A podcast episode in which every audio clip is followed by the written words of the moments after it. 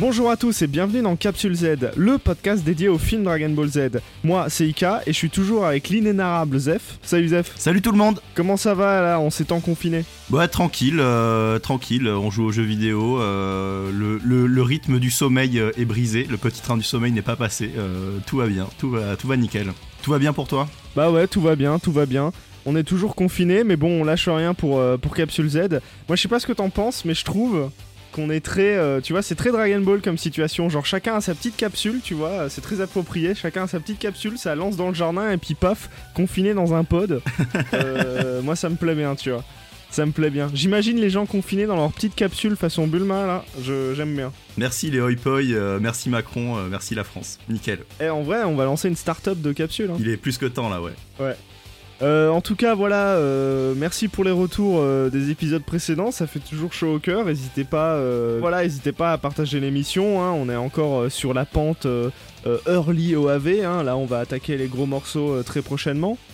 Euh, et le film du jour, justement, Zef, eh ben, c'est encore un petit OAV entre guillemets, mais on va essayer d'en dénicher euh, un peu la, richesse, les subtilités. Qu'est-ce que tu peux nous dire à propos de cet OAV Alors le film dont on va parler aujourd'hui, il s'agit donc du quatrième film, Euh, c'est La menace de Namek. Alors le titre est génial parce qu'il spoil la moitié de l'intrigue du film.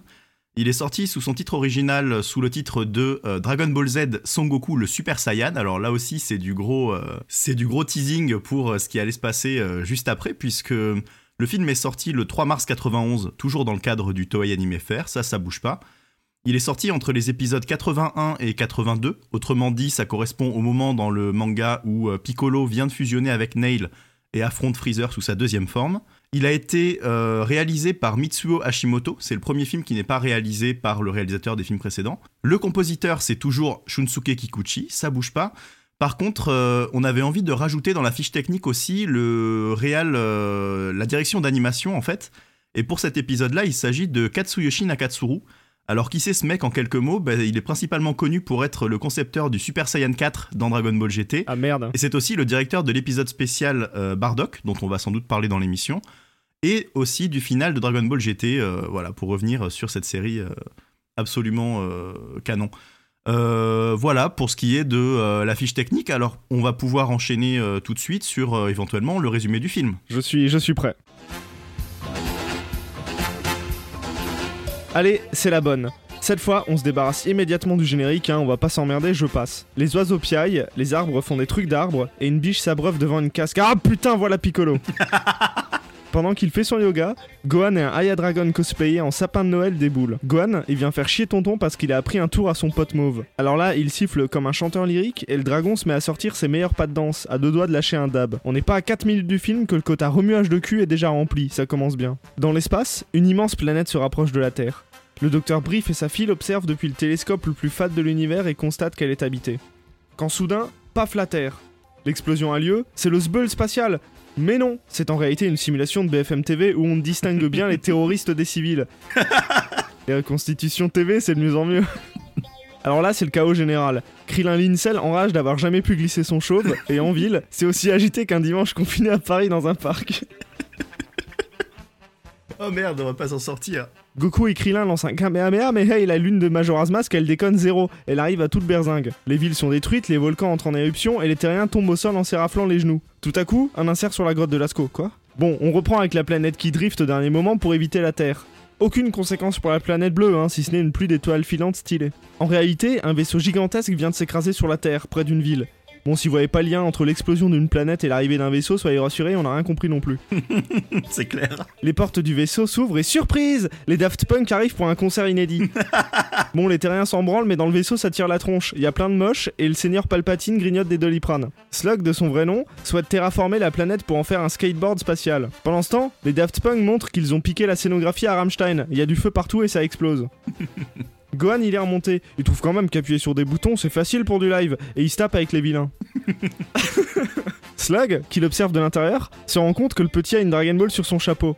Il sort illico presto et comme d'habitude, Bulma poucave l'existence de six autres Dragon Ball nécessaires pour réaliser un vœu. Palpatine lit dans ses pensées tant qu'à faire et hop, le revoilà reparti avec un radar. Une heure plus tard, Shenron est invoqué, et le seigneur Slug lui demande une injection de Botox façon Daimao. Ça fait schlourp, et le revoilà dans sa prime jeunesse. Il ne reste plus qu'une chose à faire, envoyer une sonde dans l'atmosphère pour disperser un gaz violent opaque pour cacher le soleil, que craignent les Daft Punk, et donc pour refroidir la planète. Slug et ses potes font en effet partie du clan démoniaque, une engeance que personne n'a rien compris comment elle fonctionne dans DBZ, c'est imbitable. Pendant ce temps, Goku se réveille, et le premier truc qu'il voit c'est Yajirobe. Il y a des jours vaut mieux rester au lit. Hein. Perdu sur un lac gelé, Goku et Krillin partent donc en direction du Zbeul. Alors justement, dans la ville du Zbeul, Gohan et Oolong sortent sans attestation et s'infiltrent près du vaisseau ennemi. Rapidement arrêté, Gohan se défend contre les hordes de sbires qui arrivent. Et sur son trône royal, Slug, qui ressemble désormais beaucoup trop à Thanos, fait joujou avec ses boules de feu histoire de dire que c'est lui le plus méchant. Tout à coup, Piccolo arrive et casse un projecteur en y jetant un plouc. Les sbires arrivent alors. Piccolo règle son compte à Dorodabo, une gargouille orange, tandis que Gohan se bat contre Medamacha, une grenouille verte qui crée des clones avec son plus beau Kagebunshin no Jutsu. Ces derniers s'agrippent à Gohan et lui volent son énergie. De retour pour protéger Gohan, Piccolo se fait attaquer par Anguilla, l'équivalent marque-prix de Zarban, et est gravement blessé. Goku et Krillin arrivent enfin. Le Saiyan démonte les larbins en deux temps trois mouvements et l'affrontement contre Slug se prépare. Ça se dose du regard, mais Krillin, trop impatient, se fait instantanément bolosser. Franchement, il cherche. hein. Bon, Goku fonce, et ça y est, c'est la bagarre. Slug jette le Saiyan dans tous les magasins qu'il trouve au point de déprimer Vénère Goku qui lâche déjà l'affaire. Alors que tout s'effondre autour de lui, Goku parle l'ultime attaque de Slug. Le voilà 100% en mode Furax. Aura jaune, cheveux hérissés mais encore noirs. C'est la transformation en Super Saiyan tomate oignon mais sans sauce. Autour de Goku de jeter Slug contre la vitrine de BNP Paribas. Sauf que là, plot twist, Slug s'arrache le bras pour la forme et le fait repousser instantanément. C'est un Namek Slug devient littéralement géant vert et Kaio invente du lore qui n'a aucun sens.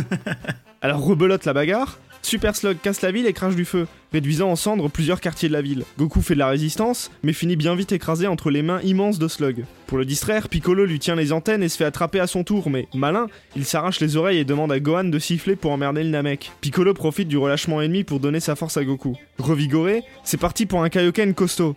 Goku fonce et transperce son adversaire d'un point du dragon. Il y a du sang partout, c'est dégueulasse, mais au moins, Slug est dead. Enfin presque. Goku, qui s'est lancé dans les cieux pour détruire le diffuseur de gaz toxique, est rattrapé par un slug Furax.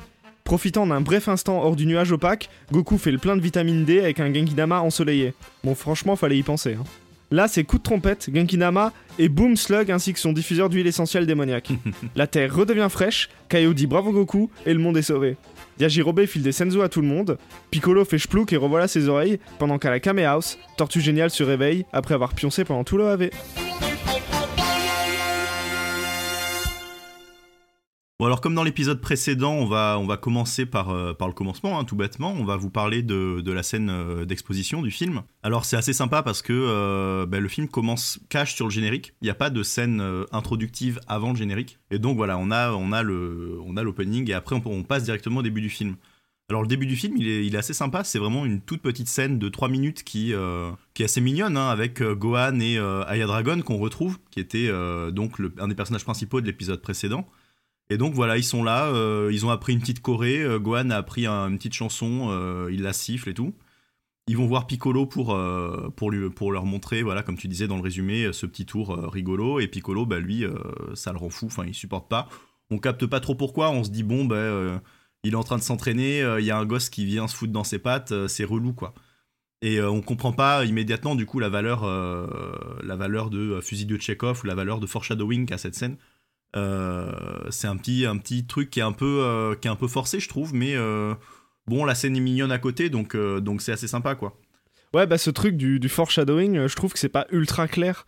en effet, parce que tu sais pas si c'est le sifflement ou si c'est la danse ou si c'est juste qu'il est perturbé. Tu sais, c'est genre il est en pleine méditation et t'as le gamin qui vient l'emmerder à côté en dansant ou quoi que ce soit. Moi, le, la logique du sifflement comme une emmerde pour les Namek, j'ai pas trouvé ça ultra clair comme exposition au sifflement. En termes de réel, en fait, tout bêtement, le, le- truc est un peu flou, quoi. On comprend pas bien euh, quel est l'enjeu de cette scène. Sinon, euh, faire comme les autres OAV, en fait, et commencer par une scène mignonne avec Gohan et Piccolo, parce que c'est quand même un pivot qu'on va. euh, C'est un trope, en fait, de Dragon Ball qu'on va retrouver quasiment dans chaque film.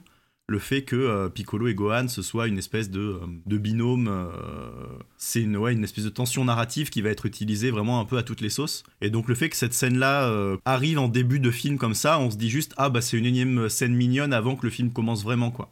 Et d'ailleurs, je trouve assez intéressant que euh, cette scène soit très courte, elle dure euh, peut-être 2 minutes 30 le temps du morceau. euh. T'as trouvé ça court Enfin, elle, elle, elle, elle paraît très longue. Ouais, Non, ouais, je- ouais. En fait, je l'ai trouvée très longue. Je l'ai trouvé, euh, j'ai trouvé qu'elle s'étalait, mais justement parce qu'il y avait ce côté, euh, on se, on s'identifie à Piccolo. euh, on aimerait bien s'entraîner comme Piccolo devant la cascade, tu vois. Et là, il y a un gamin ouais. qui vient nous casser les couilles. Bon, c'est fatigant.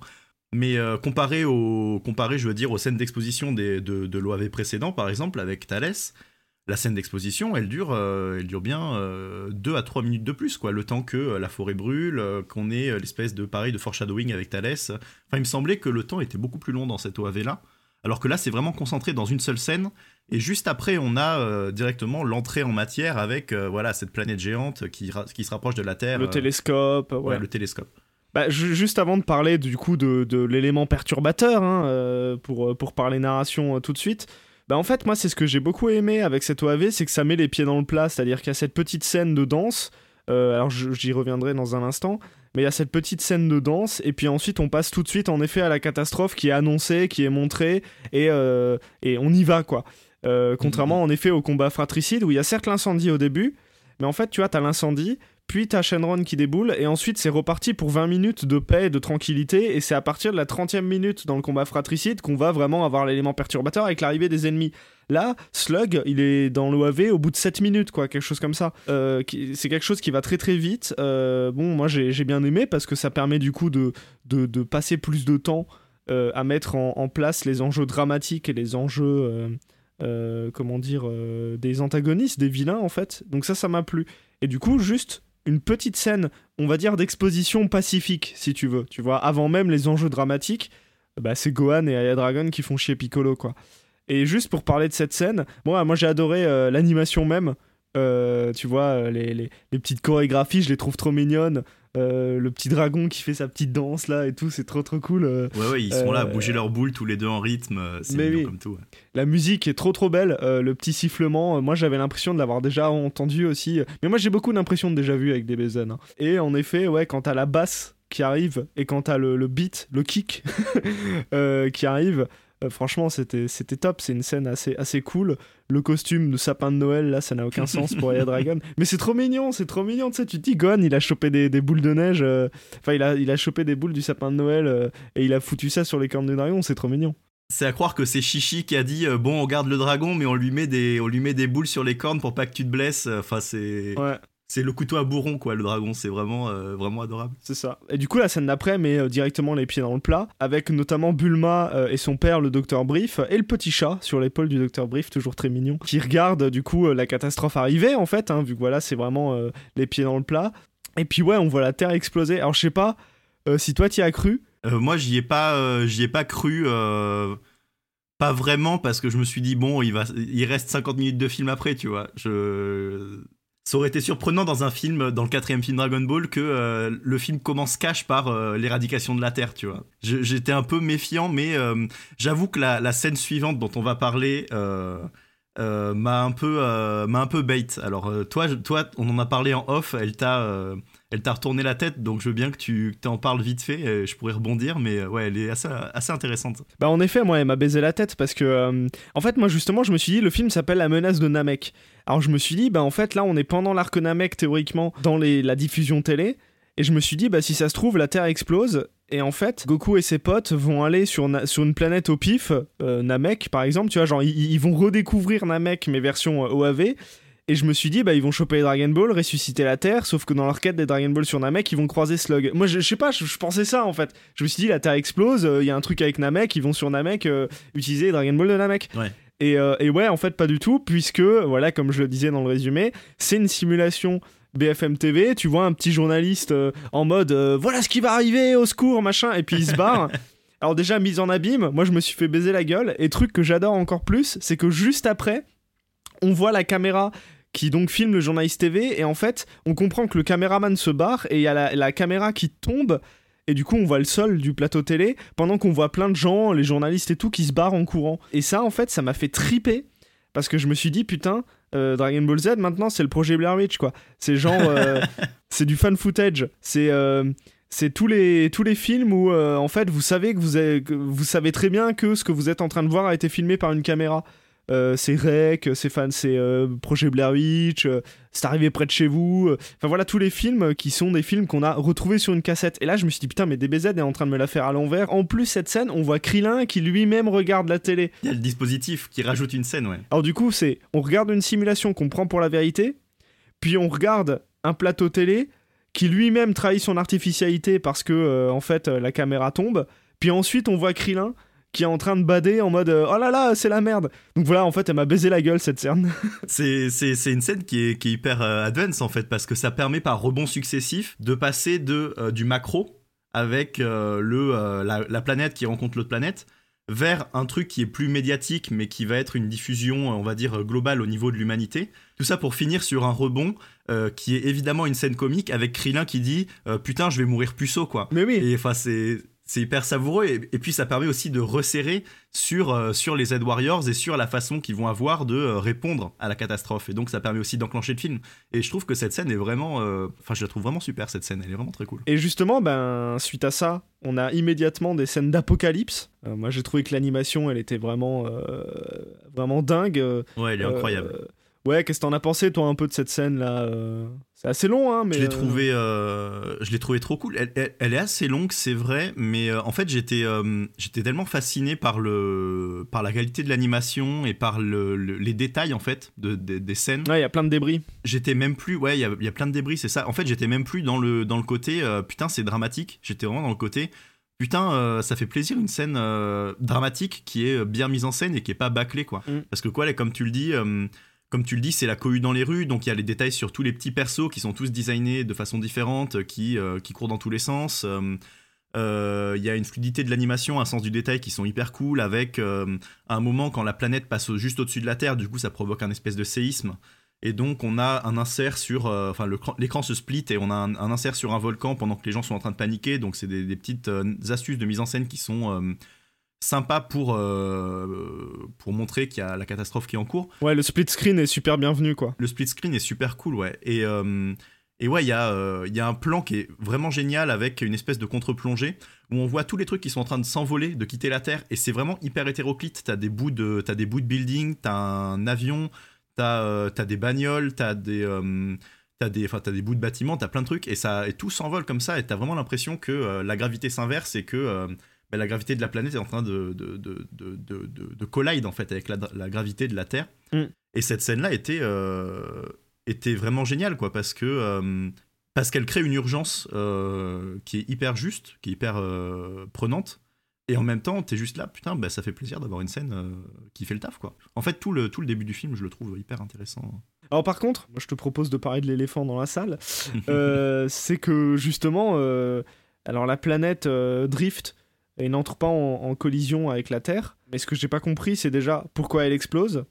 Et euh, deuxièmement, pourquoi la Terre. Tu sais, en fait, la Terre vit, une catastrophe monumentale où t'as tout, euh, tous les éléments qui se déchaînent. Et après, c'est genre, oh bah c'est bon, on a évité la catastrophe, euh, rollback. Ouais, bah c'est. Enfin, de toute façon, ce, ce- truc fait partie des multiples incohérences qu'on a dans l'OAV euh, qui sont jamais expliquées. De ce point de vue-là, le, le film est hyper bancal, mais c'est vrai que ce truc de. Alors, est-ce que la planète, c'est un espèce de vaisseau géant euh, qui est détourné euh, Est-ce que Slug l'utilise pour euh, se déplacer? C'est un truc que j'ai pas trouvé clair, quand bien même il y avait des ébauches d'explications dans le film, quoi. Et donc, à vrai dire, bah, j'ai un peu posé mon cerveau, j'ai constaté, tu vois. J'étais là, ah, bah, il y a la planète. Ah, ben en fait, euh, la planète, euh, c'est un truc qui, qui se déplace. Ah, ben voilà, tel truc, tel truc, tel truc. ouais, c'est très bizarre. hein. Je pense que eux-mêmes, en faisant le film, se sont pas plus posé la question, la question que ça non plus. Alors tu vois, je parlais du fait qu'il n'y ait pas de conséquences euh, sur la planète, mais en fait c'est pas tout à fait vrai, mais c'est quand même assez étrange parce que d'un côté, la planète est quasiment détruite, il y a tous les volcans en éruption, il y a des séismes de partout, etc. Euh, mais en fait, ce qui cause vraiment le problème euh, à, à la Terre, c'est donc cette espèce de sonde euh, de satellite là qu'envoient les ennemis pour créer une espèce de nuage opaque qui recouvre toute la Terre. Alors de mémoire, justement, ça me faisait penser à ce que faisait Garlic Junior dans les fillers avec son espèce de, de, de dos mystique démoniaque là, je sais plus comment ça Oui, s'appelle. qui, rend les, qui rend les gens fous, ouais. Et en fait, là, l'idée, c'est que justement, il y a ce côté un peu vampire, donc il faut empêcher que le soleil n'atteigne euh, les Stormtroopers, là, euh, donc ces espèces de, de- de- d'ennemis, là, qui arrivent euh, très rapidement.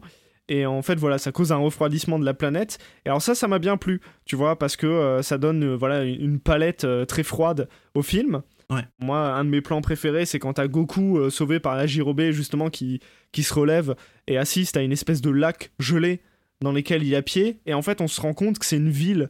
Je trouve cette scénographie, entre guillemets, euh, cet espace de, mise en place des bastons et des enjeux, etc., hyper, euh, hyper sympa, ouais. Et c'est encore une autre façon de montrer, voilà, la terraformation de la Terre par euh, des, êtres qui viennent d'ailleurs, mais en fait, bon, à chaque fois, c'est un espèce de discours écolo sur eh, regardez, si vous niquez la couche d'ozone, ben, vous allez la prendre dans le huc, quoi. Par ailleurs, tu sais pas trop ce qui se passe à la planète qui, qui, arrive, en fait, et qui explose. T'as un peu l'impression qu'elle est mécanique. Je trouve, quand elle arrive, il y a un peu ce feeling étoile noire, ouais, ouais. avec plein de surfaces, fait de couloirs et de, de petits bouts de vaisseau. alors c'est vraiment un petit plan léger, mais je me suis dit, bah tiens, c'est peut-être ce que réserve l'avenir Enfin, c'est peut-être ce que réservent les méchants à l'avenir de la Terre, hein, à savoir une espèce de mécanisation totale. Euh, moi, ça m'a fait penser au Grand Guédester, hein, qui, est, qui, est, un truc qu'on verra dans, dans 100 000 guerriers de métal. Dans, deux films. Et voilà, j'ai trouvé, trouvé que voilà, il y avait un péril de la Terre qui était assez inédit, et ça, ça m'a bien plu. Et, euh, et, juste pour reprendre rapidement sur la question des palettes de couleurs qui sont certes très froides, bah moi j'ai adoré euh, cette question des décors, on en parlera plus tard un peu, mais euh, l'environnement urbain est très froid, très bleu, mais en fait il y a les néons publicitaires et les néons des affichages voilà, de signalisation et tout, qui en fait sont très brillants et très colorés, et ça, ouais, ça, ça m'a bien plu, tu vois. Donc je trouve qu'il y a une, une, très bonne gestion du décor dans le film, quoi. Je les trouve assez mémorables en fait, contrairement peut-être voilà, au troisième où t'arrives pas trop à te repérer.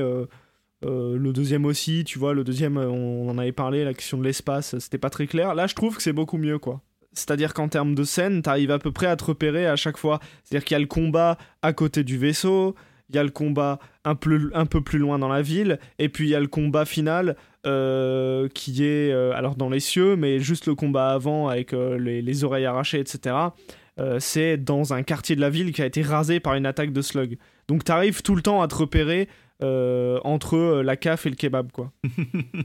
toujours, euh, toujours nickel cette expression là, entre la CAF et le kebab.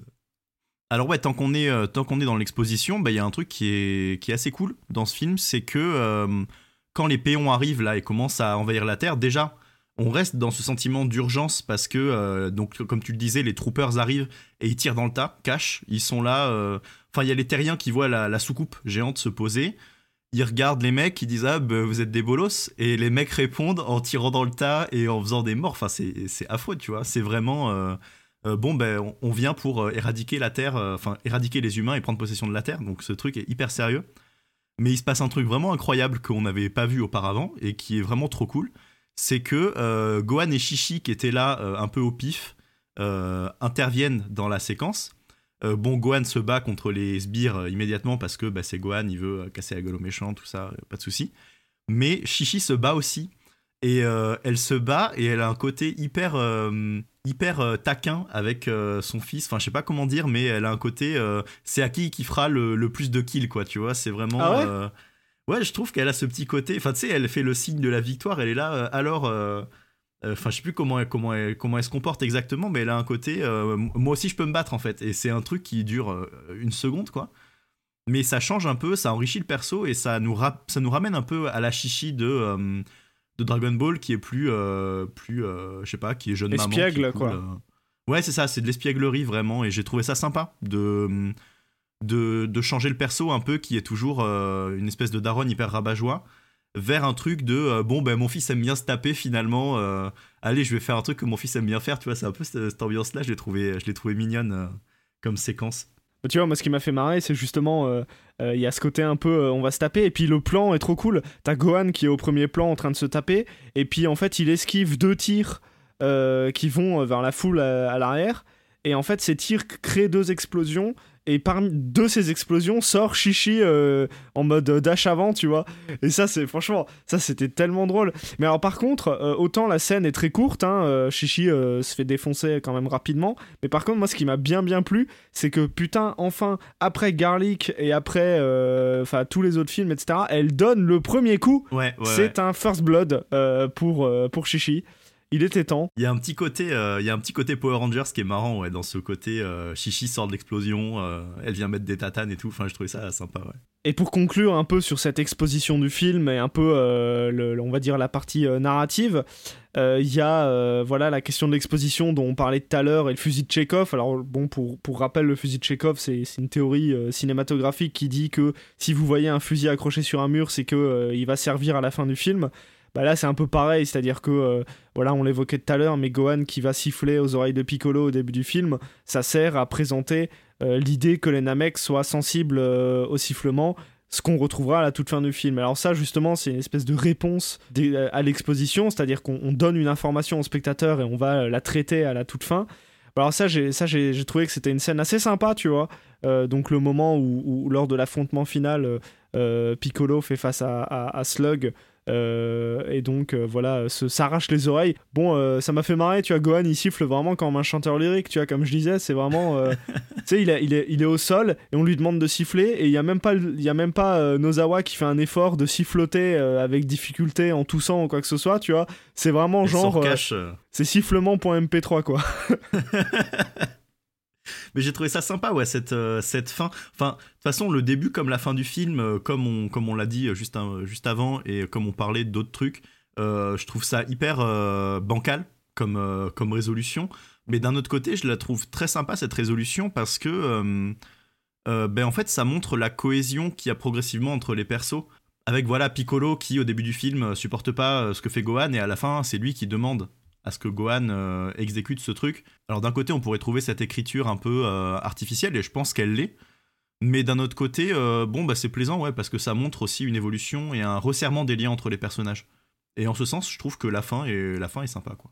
Alors c'est marrant parce que moi ça m'a fait penser justement au fight contre Vegeta. Alors là aussi j'ai trouvé qu'il y avait un peu un rip-off. alors déjà Piccolo qui va tenir les antennes de Slug, alors ça je n'ai pas compris. Moi je croyais que c'était ça son point faible, mais en fait ça m'a fait penser juste à une espèce de rappel visuel au fait que pour affaiblir les Ozaru, il faut. Euh, ou alors les Saiyajin, en fait, plus simplement, il faut tenir la queue. Et, euh, je me suis dit, bah, c'est marrant, euh, Piccolo essaie la même chose sur Slug en lui tenant les antennes. Bon, ça marche manifestement pas, hein, il est plutôt en mode ratatouille. Mais, mais voilà, quoi, il y, a un peu, y a un peu ce délire. voilà, il faut utiliser son point faible parce qu'il est géant et tout. Et puis pareil, tu vois, la manière que Slug a de tenir Goku et Piccolo entre ses mains et de lui, et de lui écraser la tête avec son pouce. Tu vois, ça c'est très Vegeta dans l'esprit, quoi.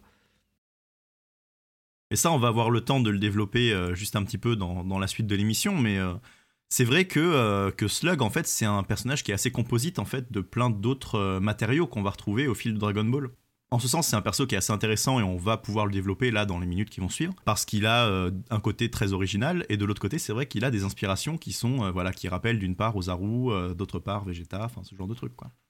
Et donc Zef, justement, je crois qu'il est temps de parler du Seigneur Slug, l'antagoniste du film. Alors le Seigneur Slug, qui est donc cette fameuse menace de Namek hein, du titre français, euh, c'est un revival, on a trouvé, euh, de l'arc Piccolo Daimao à la fin de, Dragon Ball.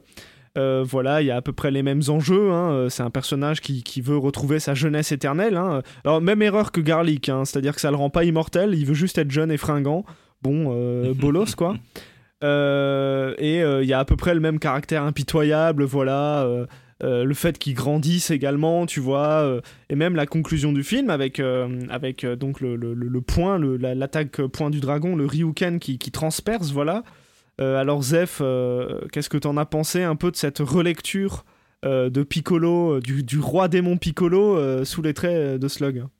Je la trouve je la trouve assez sympa à première vue on pourrait juste se dire oui bon bah c'est un Namek le roi Piccolo c'est un Namek on va leur donner des, pouvoirs similaires et euh, des, euh, des euh, commandants, on va dire, des, des, gens sous leurs ordres qui sont similaires aussi par leur aspect un peu gargouillesque.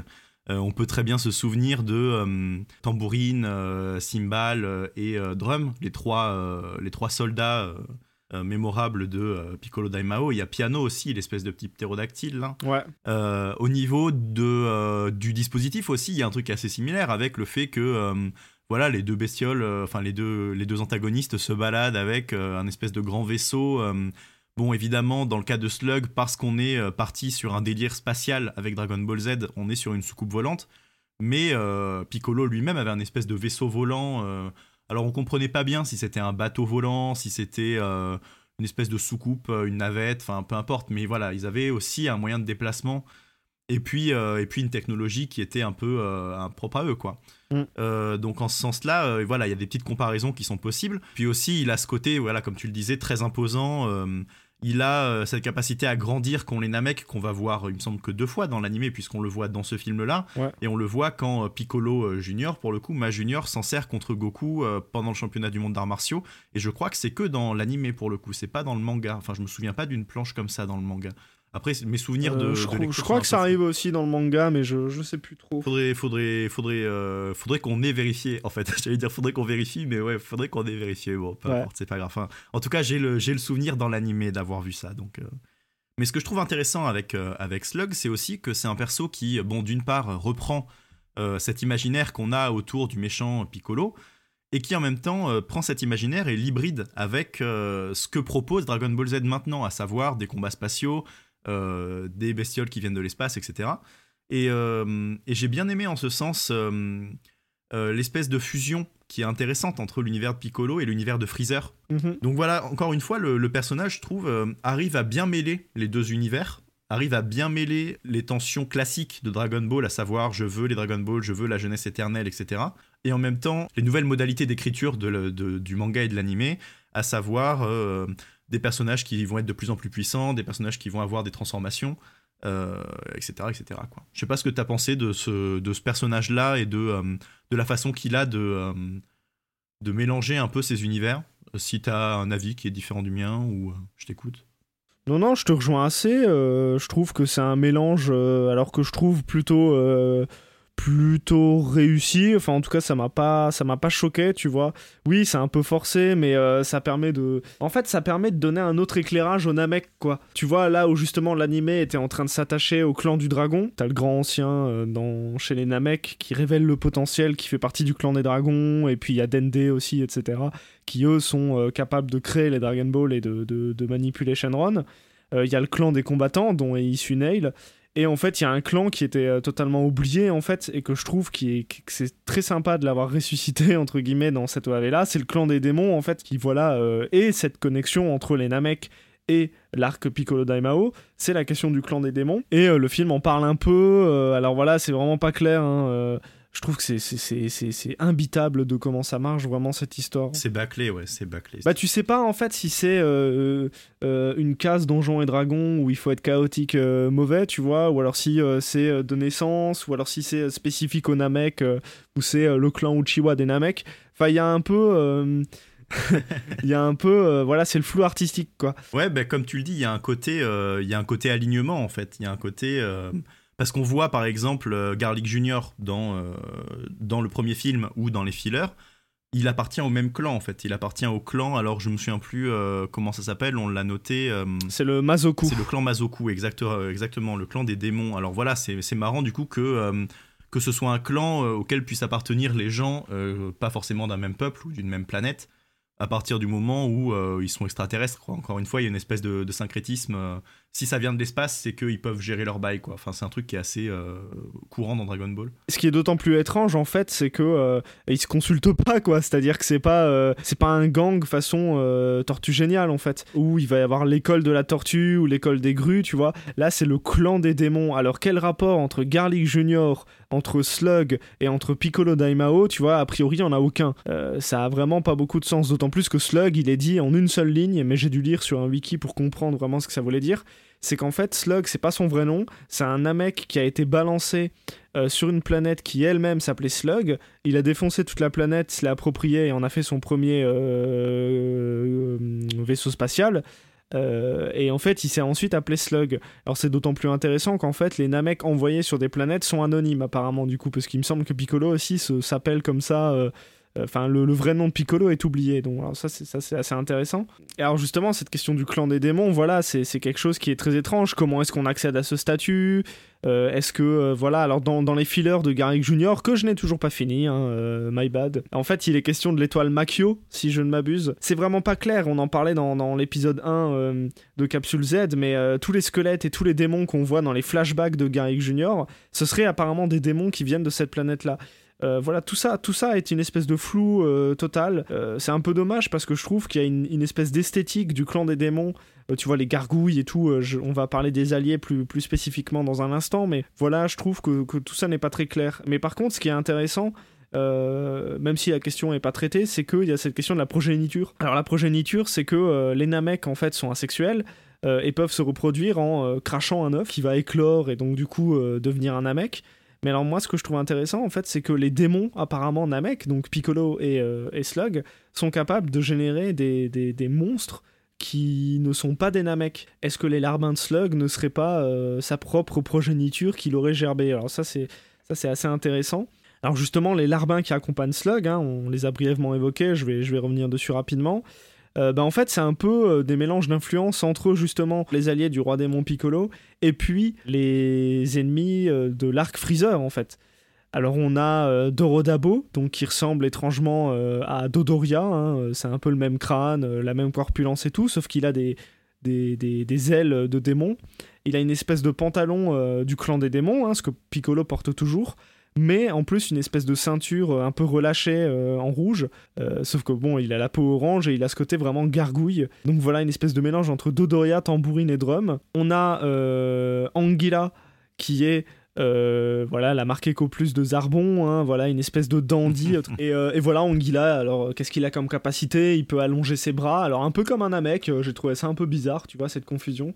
Mais il peut allonger ses bras et il s'en sert notamment pour les faire passer dans le sol et pour euh, tenir, euh, tenir les pieds de ses adversaires. Alors Piccolo succombe, euh, c'est peut-être Gohan, je sais plus, mais en tout cas Goku, il arrive à, s'en défaire très facilement. On a donc, comme tu le disais, les deux scientifiques, Gyoshu et Kakusha, je, je reviens pas dessus. Le commandant Zone, voilà, c'est lui le gladiateur, hein, il a une espèce de, de look à la Conan le barbare. Euh, une espèce d'anneau euh, au centre de son plexus solaire avec des chaînes euh, qui passent dans son dos et tout. Très donjon SM, ouais. Ouais, ouais, un peu. Hein. Lui, il a la peau orange et il se fait baiser instantanément aussi. Ouais, c'est ça, c'est le perso qui est le plus impressionnant. Il parle, il parle très fort et tout. Et il fait une, une remarque sur le fait que Slug vieillit.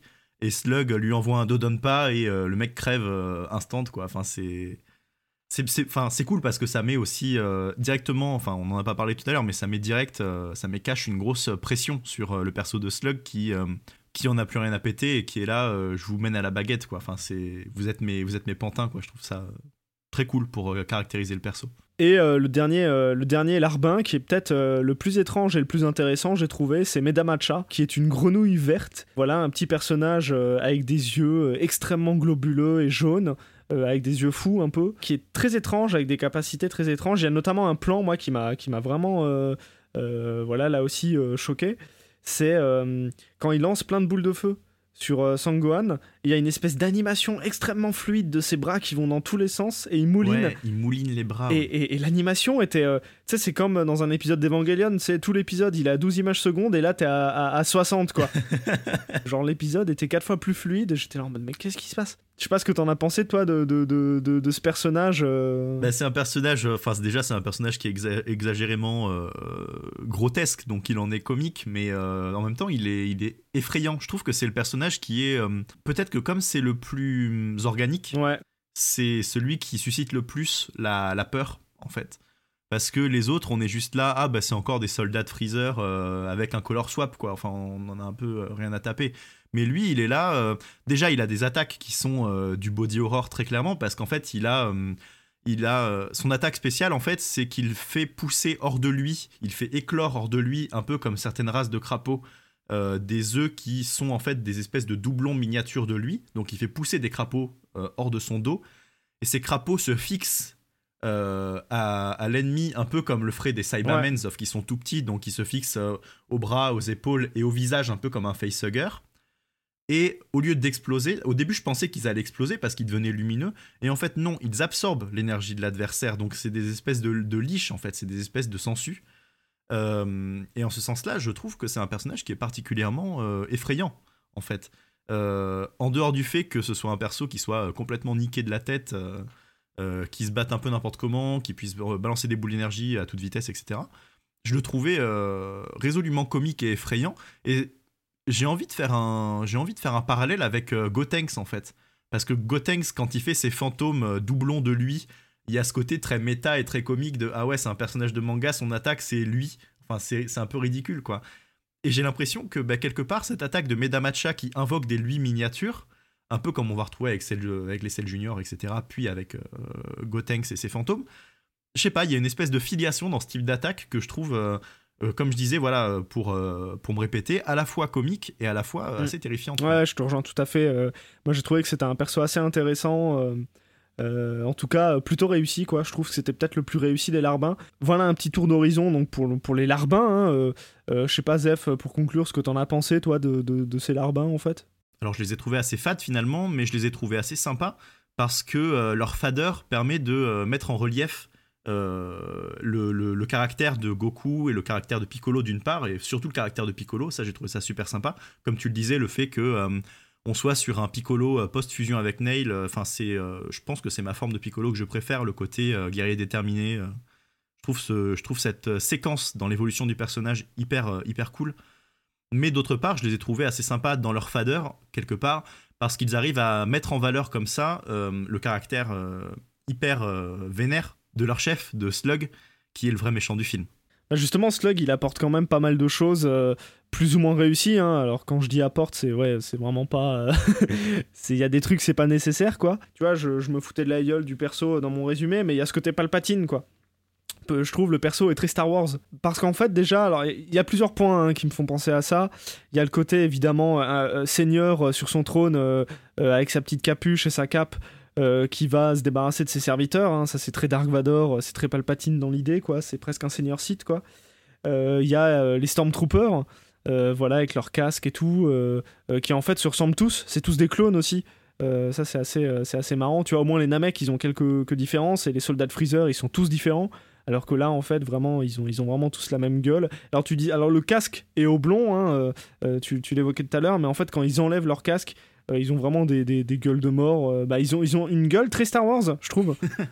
Ouais, ouais, ils ont une tête euh, très ronde. euh, tu vois, avec les espèces de joues comme Mhm. ça, euh, qui tombent, qui bavent, euh, le côté un peu euh, créature du lagon noir, tu vois. Ouais. Ah, L'étranglement de loin aussi, alors ça, ça m'a fait triper. Ouais, l'influence est marquée, ouais. Ouais, quand il attire, euh, quand il attire Bulma et qu'il lui, lui, fait le coup du euh, tu vas me dire tout ce que tu sais, je vais te dire tout ce que tu sais. Il y a un petit truc comme ça qui marche pas mal. Et juste pour euh, conclure du coup un peu sur ce qu'on avait à dire sur Slug, il y a un dernier point moi qui m'a vraiment beaucoup plu, c'est que c'est justement on se plaignait que dans le combat fratricide Piccolo était vraiment mis en retrait et là il est vraiment mis en avant.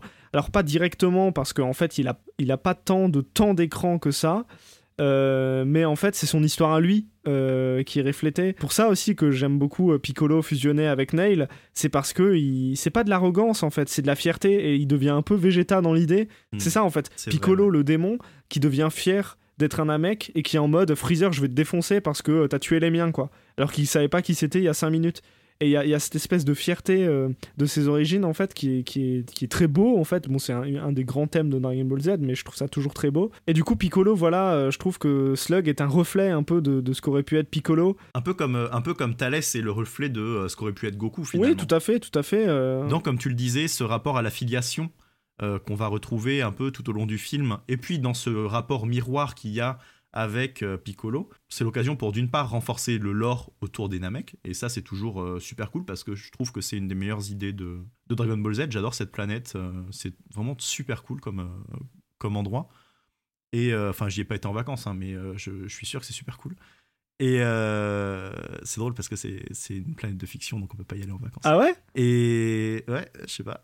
Et, euh, et ouais, d'autre part, ben ça, enfin je sais pas, ouais, ça crée du lore. Enfin c'est c'est c'est sympa. C'est un truc qui est qui est riche, qui est pas euh, qui est pas artificiel. Et c'est toujours bon à prendre dans ce genre de film. Et justement, en parlant d'origine et du coup de, de- comment dire, de destin, moi je te propose maintenant, Zef, qu'on parle de la naissance du Super Saiyan.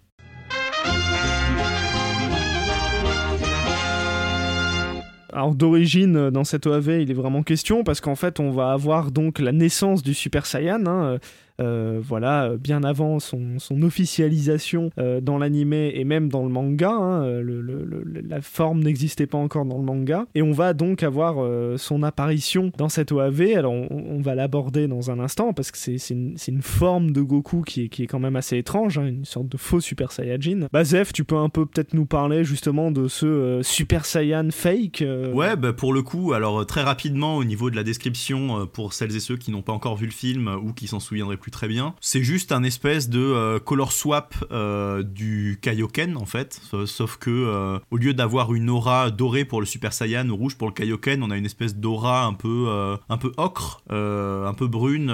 voilà, c'est pas très clairement défini. Enfin, Ah, c'est pas défini avec une palette. Ouais, il me semble que c'est un truc genre. Oh, c'est jaune pipi orange, quoi. euh, euh. Ouais, bizarre quoi. Oh, c'est quand même jaune, je dirais, tu vois. Tu trouves ça jaune? Je m'en souviens plus. Ouais. Peut-être que c'est l'ambiance de la ville aussi qui me l'a assombri. Mais ouais, allez, vas-y, euh, disons jaune. Mais il n'y a pas le côté jaune doré du super Oui. guerrier, je veux dire. Il n'y a pas le côté qui palpite avec Il les n'y a pas les éclairs, étincelles. voilà, c'est ça. La transformation, elle est vraiment au niveau de, de l'état psychologique du personnage euh, de Goku, quelque part, puisque euh, c'est une transformation qui ne s'effectue pas comme le Super Saiyan avec un déferlement de colère, mais là c'est une transformation qui apparaît parce que Goku est, euh, helpless, quoi, parce qu'il a, euh, il, est désespéré, il sait plus ce qu'il va faire, et donc il y a cette espèce de, euh, de chose qui regimbe de lui et qui lui permet de trouver une source de pouvoir qui jusque-là était inconnue. Et donc dans les faits, ça apparaît par un côté, par une bestialité, un déferlement bestial. ses pupilles sont révulsées, ses muscles euh, deviennent euh, plus saillants et euh, enfin voilà, c'est les pecs, Thibaut shape, euh, grosse veine sur le pec, tu vois. Non, non, mais Ah non, les muscles que- sont plus saillants. euh, moi, ça m'a fait triper. Ah, les vois. muscles saillants, putain, incroyable. ben voilà, je voulais faire une vanne sur Namek euh, pour faire marrer un pote. Ben j'aurai une vanne sur les muscles saillants, ce sera pas mal aussi. Voilà, pareil. Enfin voilà, c'est une, euh, c'est une transformation qui apparaît euh, quelque part un peu à mi-chemin de, euh, de l'état de base et de l'Ozaru, quelque part. Il y a cette espèce de côté bestial de l'Ozaru avec les pupilles révulsées, etc. Euh, Bah, je sais pas si c'est Ozaru, tu vois, mais je dirais plutôt que c'est euh, un truc qui a été repris avec Broly, tu vois. euh, euh, Il y a plutôt ce côté Super Saiyan légendaire, avec Kaio en plus qui est en mode vrai. commentateur, genre Ah, serait-ce lui Tu vois, enfin. c'est vrai qu'il y a le côté, il y a un espèce de côté proto-Broly, ouais, avec cette- ce déferlement de puissance qu'on comprend pas, les pupilles, ouais, encore une fois, révulsées, tout ça. Mm. Peut-être un truc qui va être réutilisé, enfin, qui, va, qui, qui sera réutilisé plus tard pour le personnage de Broly, je sais pas, faudra Ouais. qu'on on se penche là-dessus à l'occasion. et juste. Enfin, en tout euh, cas, ouais. Ouais, juste, euh, tu vois, pour, euh, pour ce côté désespoir, euh, je voulais juste rebondir rapidement dessus. Mais tu vois, moi, ce qui m'a fait marrer, c'est que j'ai trouvé que c'était un anti-Genkidama. C'est-à-dire que Genkidama, d'habitude, t'as les bras levés en mode l'espoir de la planète, et tu vois tous, tous les potes de Goku qui lèvent les bras. Et là, en fait, tu vois tous les potes de Goku qui sont en train de crever. Euh, et lui, euh, justement, il, a, il accumule de la puissance par le désespoir. Et je me suis dit, putain, euh, en fait, c'est une espèce d'anti-Genkidama. Bon, j'ai cru aussi que ça nous, ça, ça nous ferait échapper à un énième Genkidama. Bon, j'ai compris ma douleur à la fin. T'as cru que ça te préserverait, mais ouais, du coup, du coup, il y a un petit peu ce, ce propos, encore une fois, assez naïf de mais non, il y a toujours de l'espoir, euh, on est toujours bien entouré euh, par ses amis, euh, il y, y a les petits oiseaux. Et c'est vrai que pour le coup, partir sur euh, cet angle du, euh, du faux Super Saiyan euh, qui se déclenche par le désespoir et qui aurait pu rendre quelque part l'animé encore un peu plus mature, comme le fait en parallèle l'animé officiel avec le combat contre Freezer qui est aussi un combat empreint de désespoir. Le finir sur oh ben en fait en fait en fait on finit sur un Genkidama. Enfin j'ai trouvé ça ouais un peu craignos quoi. Ouais, nul à Et d'ailleurs ce qui est ce qui est dit-il en baillant. lâché en baillant le mec se rappelle du Genkidama il en peut plus quoi. Bah, disons que, disons que, ouais, ce que je trouve assez dommage, c'est que, euh, ben, on soit obligé d'utiliser le Genkidama pour terminer le film. Euh, Ouais, ouais. Ça devient une espèce de, de signature qui, euh, qui casse en fait un truc qui est installé avec le faux Super Saiyan qui aurait pu être super intéressant par une prise de maturité, par euh, aussi, par un espèce de pic de, de tension en fait, juste au niveau du combat. Et en fait, ça, bah, ça reste euh, littéralement 1 minute 30. On a Kaio qui en fait des caisses. Alors, le mec apparaît à la minute 37 du film. Euh, il arrive, il t'explique le lore de tout, de tout Paname. Il, il t'explique que Slug, son père, était vétérinaire et qu'il soufflait dans le cul des chevaux. Euh, il t'explique que. C'est vrai, sans déconner. Il t'explique que euh, Goku, euh, c'est peut-être le super guerrier. Euh, Alors ça, j'ai trouvé que c'était un espèce de gros teasing vraiment putassier de euh, ce qui allait se passer dans l'animé 10 épisodes plus tard, alors que les mecs savaient eux-mêmes pas ce qui allait se passer. Ouais, ouais. Enfin voilà, un- le faux Super Saiyan, il est intéressant ontologiquement, n'est-ce pas? Il est intéressant parce qu'il contient. Mais dans les faits, bah, c'est juste un gros coup de com' un peu cracra qui tâche, quoi. Alors, je sais pas si toi, t'as as kiffé ce truc. Moi, je l'ai trouvé savoureux. Mais faut pas, voilà, faut pas s'enlever de la tête que je pense que c'est juste un gros coup de com' de la Toei qui s'est dit on va capitaliser, quoi. Bah, en fait, tu sens qu'ils ont voulu griller la cartouche avant Toriyama, tu vois. Euh, parce que c'est ça, en fait, c'est que Toriyama, il avait à peu près annoncé qu'il allait faire une forme de Super Saiyajin, etc. Mais bon, l'histoire est connue. Hein. Euh, Toriyama, il a décidé des cheveux blonds à dessiner dans le manga parce qu'en fait, il en avait, il en avait ras le cul d'ancrer les cheveux de Sangoku, tu vois. Donc je pense qu'à l'arc-ciel, euh, quand il a dit Gohan et, Goku ont réussi à, rendre naturel le Super Saiyajin, il, avait vraiment plus d'encre chez lui, tu vois. Mais bon, l'histoire est connue, hein, c'est authentique, ça a été dit dans des interviews. Mais là, pour le coup, ouais.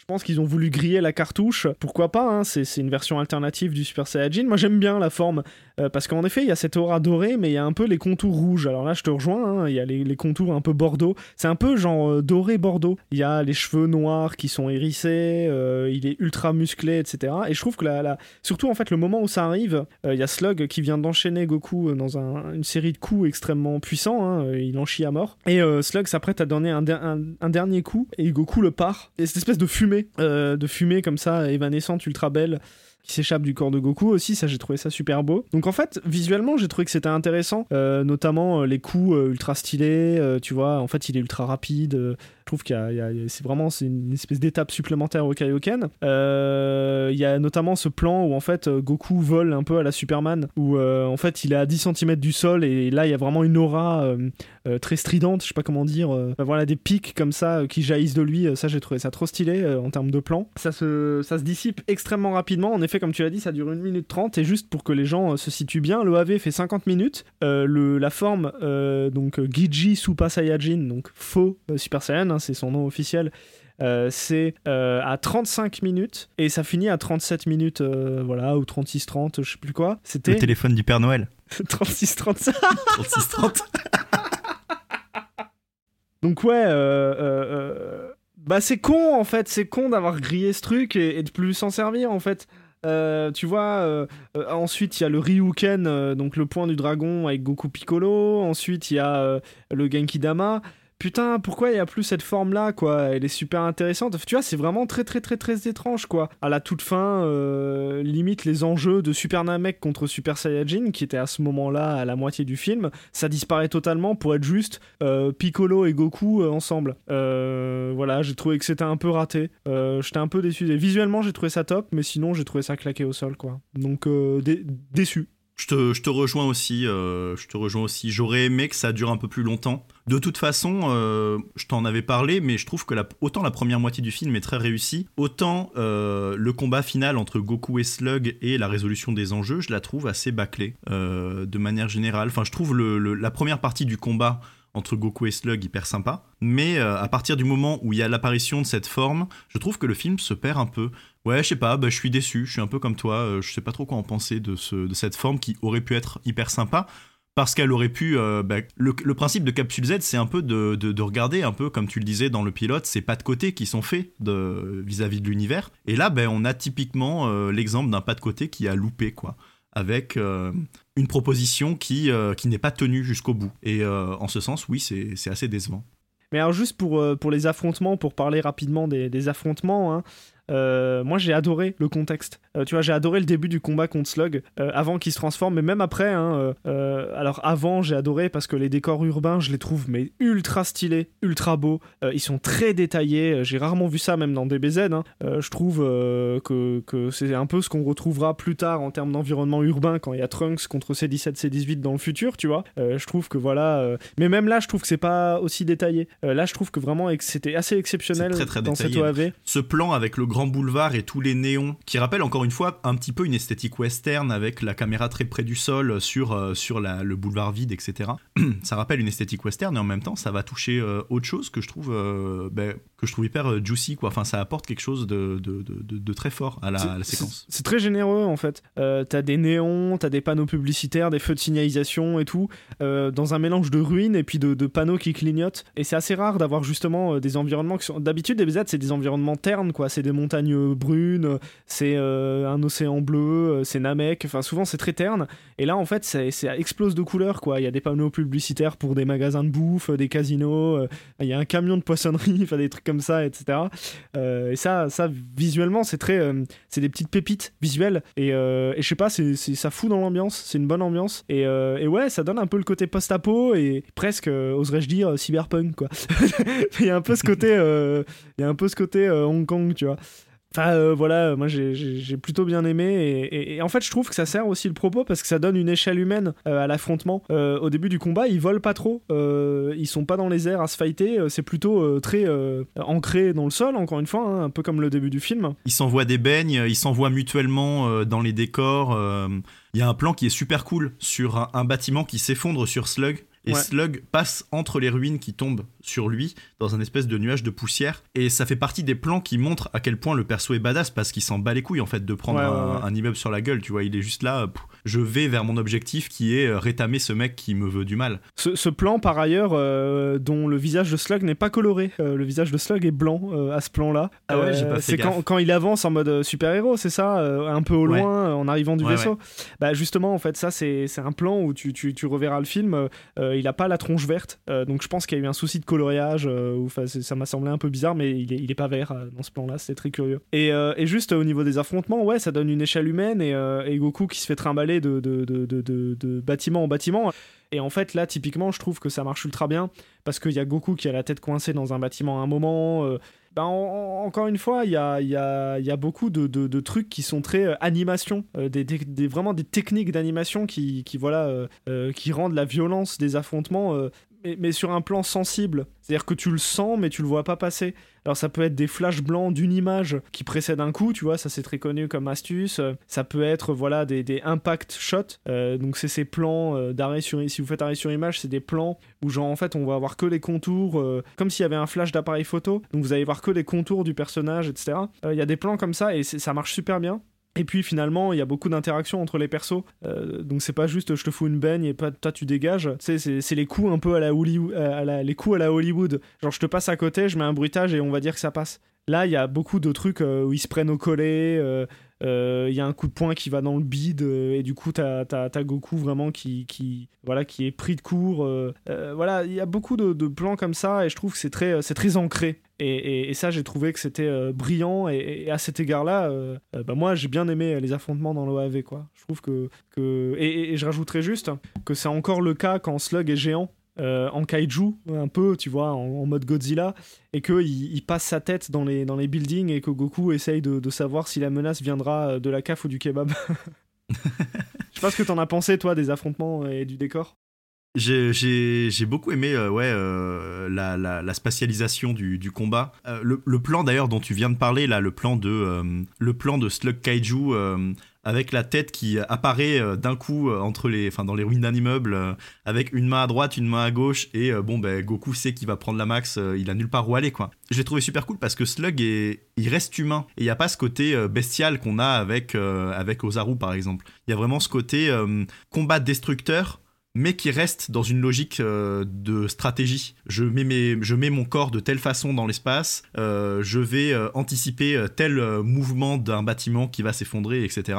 ce que j'ai trouvé très cool aussi, c'est cette façon de mettre en scène que tu avais relevé dans le film précédent, mhm. avec le plan sur les, les, décombres et on entend encore une fois Goku se faire laminer par Slug. Alors c'est un plan qui est plus long que celui qu'on avait avec le déferlement de colère de Thalès mais on a vraiment un espèce de panoramique sur toute la ville détruite et euh, les hurlements euh, de, Goku qui est en train de se prendre tatane sur tatane. Et j'ai trouvé, ce, ouais, j'ai trouvé cette séquence très sympa aussi parce qu'elle elle pose vraiment un ancrage sur un environnement qui, je pense, a été, qui a été hyper sympa à faire en fait pour les concepteurs. Et tu sens que c'est ces petits détails-là qui te font sentir que je pense qu'ils ont, ils ont kiffé faire ce film.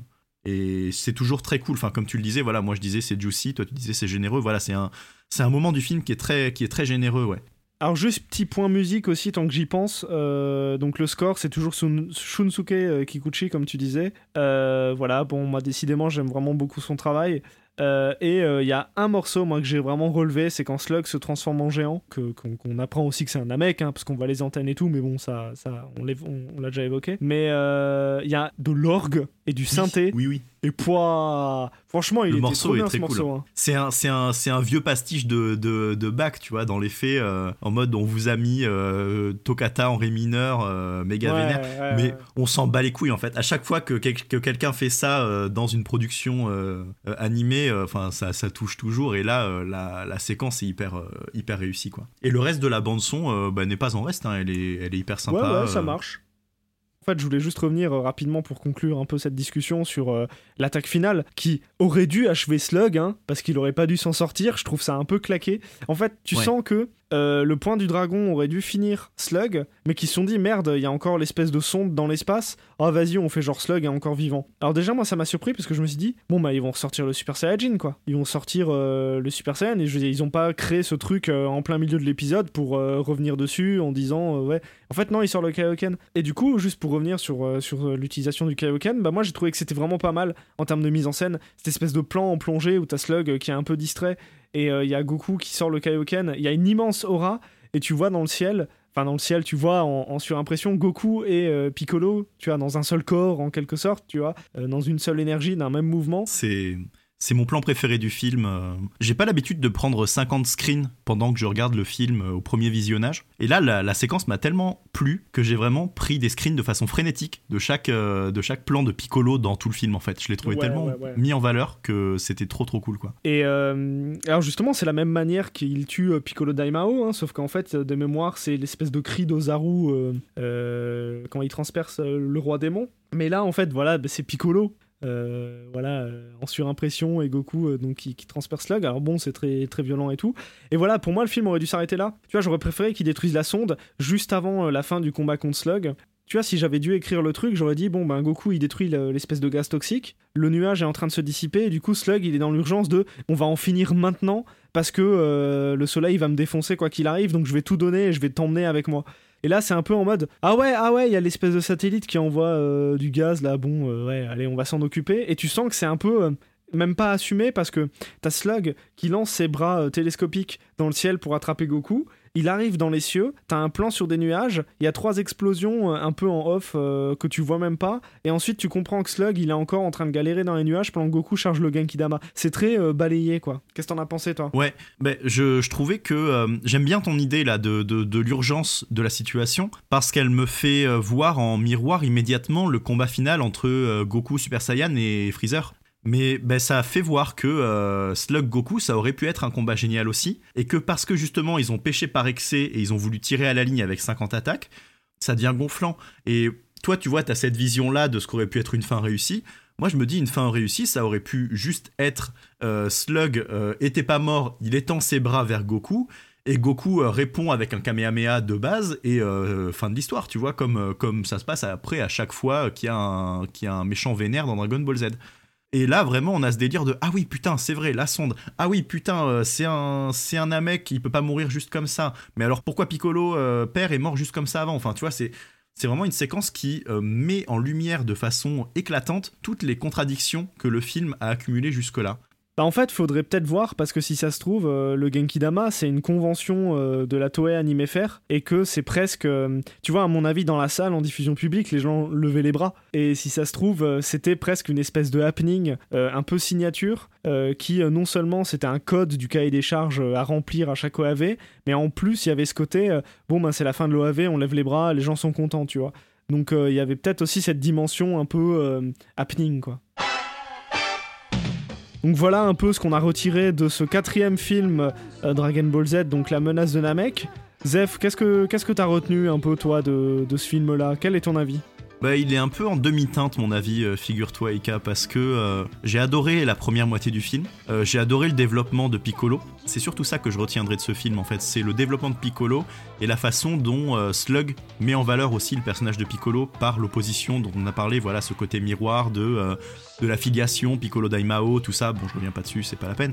J'ai surtout adoré la technique du film, à savoir ses effets de mise en scène, ses effets d'animation, son rythme que j'ai trouvé vraiment irréprochable sur, toute la, sur les deux premiers tiers du film. En fait vraiment jusqu'au moment où Kaio commence à déballer son lore, j'étais à fond et à partir du moment où le film se rappelle qu'il faut qu'il explique aux gamins ce que c'est que le film qu'ils sont en train de voir, parce que sinon ils vont se perdre et euh, ils vont pas pouvoir se taper dessus dans la cour de récré en disant c'est moi machin, c'est moi machin, euh, on va pas s'y retrouver. C'est un, c'est un yaourt à la vanille ce film, tu vois, c'était bon, mais c'était pas top. Qu'est-ce que t'en as pensé de ce film, toi, Ika? Bah, je te rejoins euh, tout à fait. Hein. J'ai trouvé que l'intro était brillante, comme dit. J'étais très très très content que ça mette les pieds dans le plat au bout de 5 minutes, avec des affrontements et des, enjeux dramatiques. Donc là, j'étais vraiment très très satisfait. Euh, j'ai trouvé euh, globalement que les affrontements et les antagonistes et les affrontements contre les antagonistes justement, euh, tout ça allait très très bien. En fait, j'ai totalement décroché. En effet, euh, à partir du moment où le Super Saiyan, on se rend compte que ça n'existe pas, que ça disparaît et que ça dure une minute trente, et que Kaio commence à prendre la relève, euh, à sortir son, sa mythologie de mort là. Euh, vraiment, ça m'a inintéressé. voilà, sauf le point du dragon à la fin avec Piccolo qui donne son énergie à Goku, toujours ce côté rivalité qui est un peu dépassé. ça, j'ai adoré, mais sinon tout le reste, le Genki Dama, Soleil qui sort de nulle part. bon, voilà, j'ai trouvé que ça, ça les, les 15 dernières minutes sont pas nécessaires quoi. Euh. Donc voilà, pour conclure, je dirais que c'est un film euh, voilà qui est certes oublié dans la longue liste des, des OAV Dragon Ball Z et que c'est pas pour rien malheureusement, euh, c'est pas c'est pas le, l'OAV le plus brillant. Moi personnellement, j'espère que notre petite discussion vous aura donné envie de le revoir vraiment pour ses qualités esthétiques et visuelles qui quand même valent le détour. Et Zef, je crois qu'on n'a pas parlé de quelque chose. c'est d'un plan très mystérieux. Euh, c'est le plan. Très précis. C'est le plan d'annonce du titre. Euh, voilà, euh, sorti des grottes de Lascaux. Enfin, c'est quelque chose de très bizarre. Lorsqu'on voit le, le, titre du film, on a un plan dans une grotte et je crois que ta Minute Shenron tourne autour de ce plan, si je ne m'abuse. Tout à fait, ça part.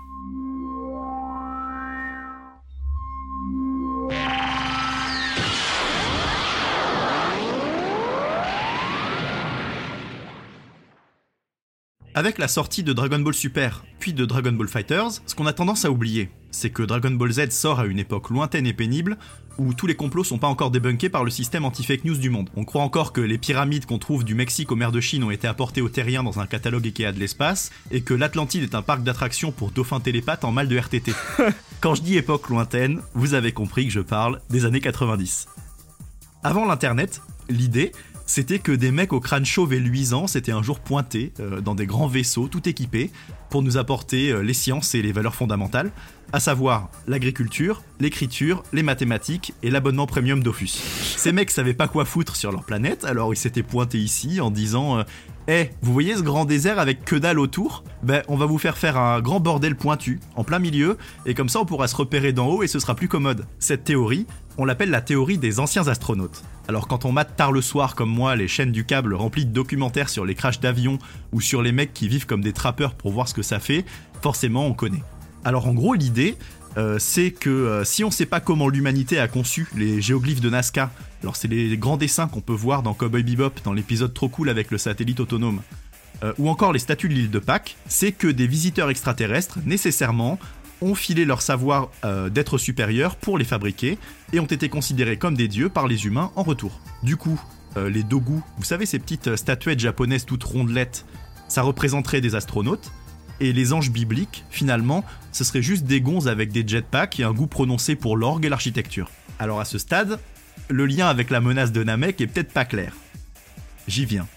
Dans l'introduction du film dont on vient de vous parler aujourd'hui, il y a un carton dont parlait Ika tout à l'heure sur lequel est écrit le titre, en l'occurrence c'est Goku le Super Saiyan.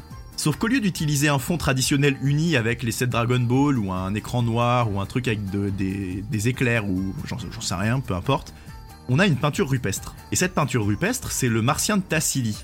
C'est une fresque de 3 mètres de hauteur qu'on trouve dans un massif montagneux algérien et qui serait censé représenter un dieu de la pluie. En gros, alors vous pourrez faire la recherche chez vous, c'est une grande silhouette avec des antennes.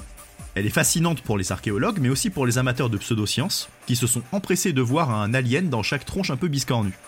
Alors cette intro, qui utilise un signe issu de l'histoire de l'humanité pour illustrer l'arrivée de Slug sur notre planète, au début ça m'a un peu niqué la tête, parce que en dehors du fait que le méchant Namek se transforme en géant à antenne à 20 minutes de la fin du film, bah, je voyais pas trop le rapport. Et puis ça m'a rappelé euh, tous ces bouquins de pseudosciences que je lisais quand j'étais ado, et c'est pour ça que j'avais un peu envie de m'écarter du film euh, pour vous parler de ces anciens astronautes aujourd'hui. Parce que j'avais jamais fait le rapprochement jusqu'à maintenant.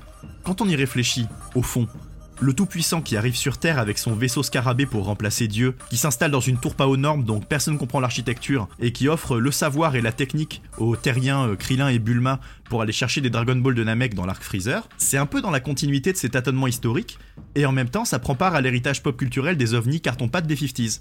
Enfin bref, si vous avez envie de rechercher des traces de petits ou de grands hommes verts dans l'histoire humaine, je vous recommande de feuilleter les essais de Robert Charroux. Alors le nom est drôle, mais c'est le meilleur français complotiste sur le sujet. Ça se trouve en bouquinerie pour une bouchée de pain, et pour peu que vous aimiez l'Atlantide, les secrets millénaires et les aventuriers de l'Arche perdue, il y a moyen de se taper de très bonnes barres. Quant à moi, je retourne chercher des traces de vaisselle sale dans mon évier, ce sera sans doute plus évident que d'y trouver des aliens. Et n'empêche, euh, regarde, euh, dans les grands astronautes, euh, dans les anciens et les premiers astronautes, il y a aussi Majin Buu hein, quand il pense. C'est vrai, c'est vrai. Puisque Babidi a planté le vaisseau il y a C'est des truc qu'on va millénaires. retrouver, ouais. Mais n'hésitez pas dans les commentaires si vous avez petit clin d'œil là, petit clin d'œil aux commentateurs euh, habiles. Si vous avez d'autres exemples de trucs extraterrestres qui reviennent du futur euh, dans Dragon Ball, n'hésitez pas à partager. Hein. Cliquez.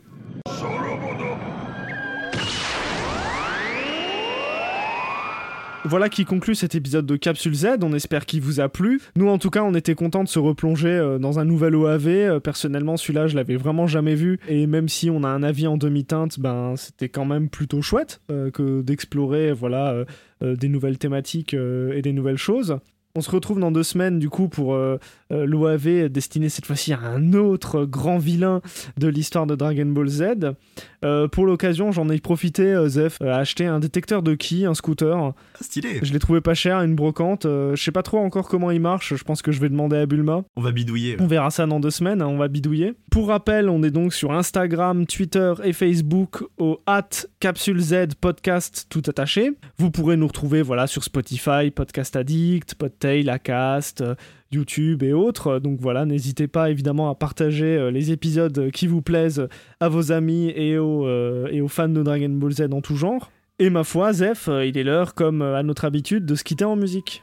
Exactement, Ika. Et cette semaine, ben, on a décidé de vous passer, plutôt que le générique du film, le petit morceau sifflé de Gohan au début du film, dans sa version chantée par Masako Nozawa.